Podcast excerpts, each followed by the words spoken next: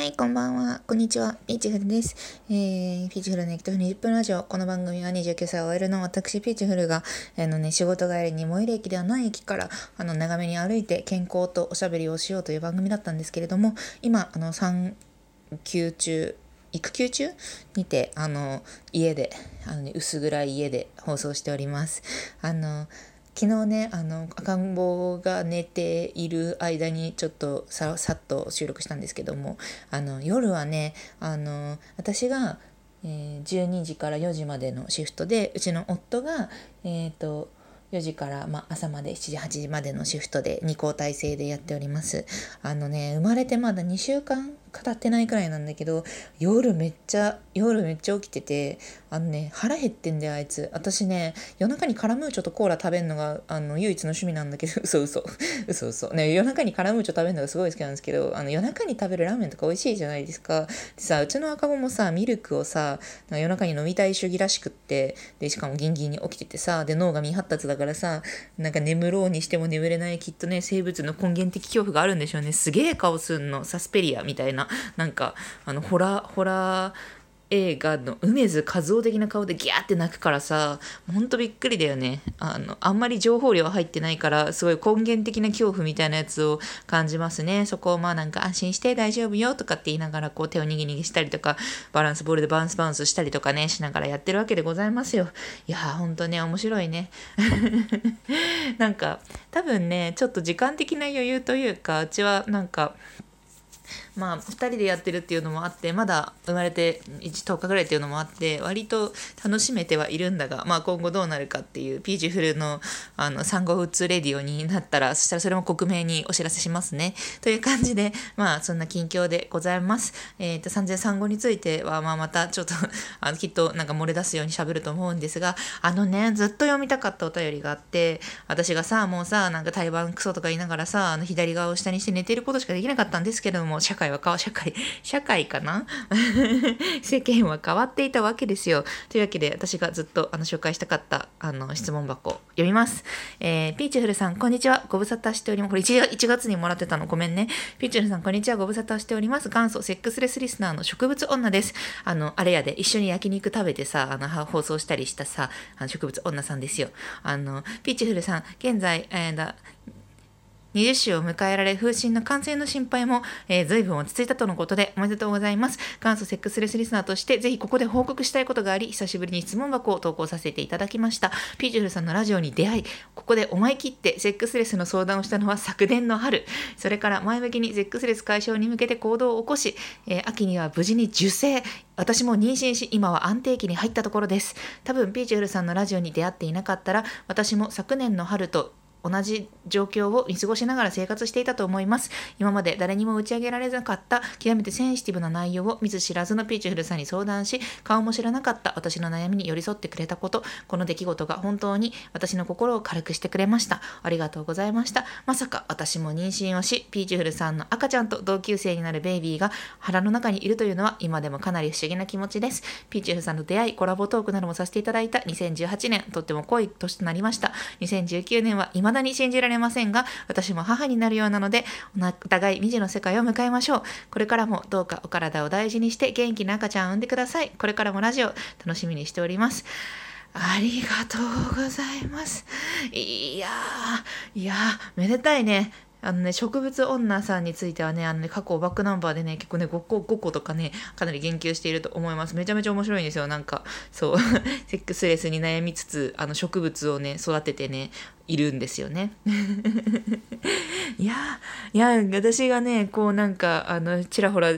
ペラペラ喋りながら、あの、通勤路をちょっと不審な目で見られながら歩いていることでねこの世にね子がね生まれる一助となったっていうのはすごい嬉しいことでございます。よかったね。そっか昨年か。もう1年くらい経ってるんですもんね。植物女さんからあの あれ質問箱をいただいてから。で今、えー、1月に安定期に入ったっていうことでもうかなり今妊娠後期に入っているかと思うんですけれども。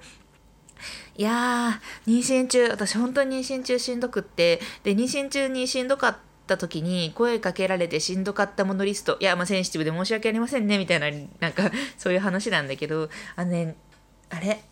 産後産後のことについてなんかね言われてすごいいろいろ嫌だったことがあって嫌なこと話しますけどそうなんかねナンバーワンランキングナンバーワンナンバーワンはあの産後の方が辛いよって。育児の方が辛いよお腹に戻したくなるよっていうのがしんどかったです。いやなんかねちょっと先の未来を辛いことって、ね、リコメンドしてくれる人がけしてくれる人が結構多くってでもその人にとっての妊娠っていうのがそこにピークがあったっていうことなんだと思うんだけどもなんかね妊娠出産ってすごく強烈な体験なわけ。で私にとってもまあ本当に胎盤作られるまで大変だったとかもう風疹の抗体がなくて嫌だったとかそういうことはあの発信してきたと思うんですけどでもねなんかすごい強烈で自分の心や体にかなり密接なものだからこそなんかみんな自分と同じ経験をするって思い込んじゃうタイプの人がいるんじゃないかなと思ってなんか普通さ恋愛のアドバイスとかってさちょっとさなんかそのアドバイスとか言っちゃった。恋愛のアドバイスとかだとさ、まあ、その人はなんかその人なりの人生があってでその人の価値判断で基準でやっているっていうところをさ、まあ、前提に置いてさ、まあ、話すわけじゃないですか。でもなんか知らないけど妊娠って自分が経験したこと妊娠出産って自分経験したこと N イコール1だけどもなんか女としてなんか生物生物女として経験したことだから生物女として結構みんな一緒なんじゃないかぐらいのなんかそういう N イコール1なのに問題で言及されることがね結構あるような気がしてて。うん。だからね私 だから私さほんとさ多分さ妊娠困難偏差値さまあそんないや私もね2ヶ月入院してると、まあ、自分の方が自分私はねあんま24時間点滴とかしてなくってただただ血圧を管理されてで毎週ね悪化しゆくあの妊娠経過をね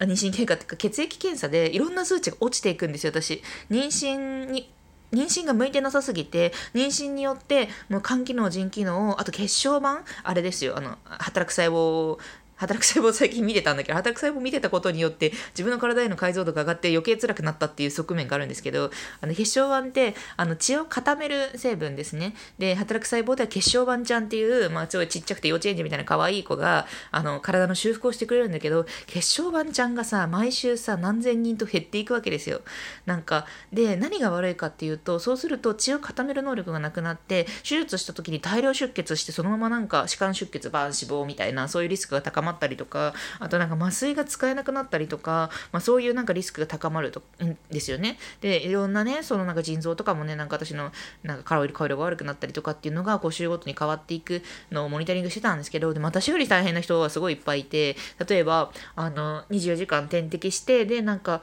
子宮のね警官がね警官っていうのはちょっとねもうね専門用語もすごい私もう解像度上がっちゃってるからさ妊娠出産に対するでさなんかあのどんどん子宮の入り口が開いてきちゃって子供が降りてきちゃうとかでなんか早めに生まれたらさ胎児はさあんまり生きていけないわけだからさその肺とかが完成してなくてさハイサーファクタントっていうのをさせこう生成しなきゃいけないんだけど、まあ、そういうなんか重症の人とかいっぱい見てでなんかこれとあとまあすごい34週産休前まで働けた人って絶対違うしなんか妊娠一枚岩じゃないでっていうのをすごい自分の身をもって感じたわけですよ。だからなんかその私がその人にあの妊娠の話とかする時は私はっていうなんか自分を主語に絶対持とうってなんか思いました 思いましたっていうあの話ですね。であとねあのランキングちょっとなんかなかなか話しすぎてナンバー2までしか話せないんだけどナンバー2はあの産んだ瞬間に第二次欲しくなるって聞いたけど本当？みたいな。これもね妊婦一枚は妊婦一枚岩案件なんだけどその、まあ、特にその産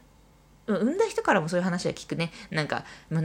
痛みとかもうどうでもよくなっちゃってもう早く第二子が欲しいと思ったみたいなのとかなんかそういう話を聞くんだけどいやなんか私の N イコール1の話をすると全然もう産みたくない。しんどい。てかだって死ぬかもしんないじゃん。私またなんかさあれじゃん。あの歯間出血とかしてさと思って今のところはそんなに産みたくなくって。まあただその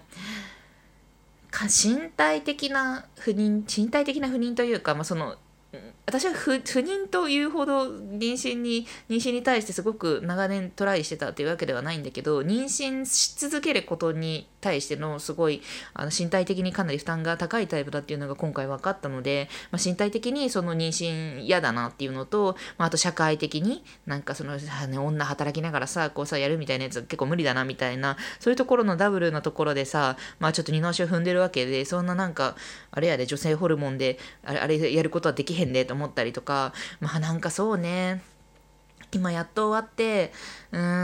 安心してはいるけれどあとさあれ母性問題な。私さなんかさ産む前にさなんかすごいさ母親な前昔ね去年多分あの母親だからっていうところで金銭がめちゃめちゃ発達してる人たちについてっていう母親になる前だからなんか話しておきたい母親の金銭みたいな、まあ、それはなんか母親っていうものを一枚祝いにしてしまっている側面があるのでそこは反省なんだけどでもさなんかツイッターでバズってるさ例えば母乳をあげ続けでその母乳を飲まなくなった時に子供に対してもう一回でいいから吸ってって言いながら泣くみたいなさなんかそういう漫画とかあとなんか子供がその自立する時にあの自立寂しいって言って泣くみたいなやつとかさまあなんかそういうのへの解像度が高まるのかなとかなんか思ったりとかしてたんだけどでもなんかさその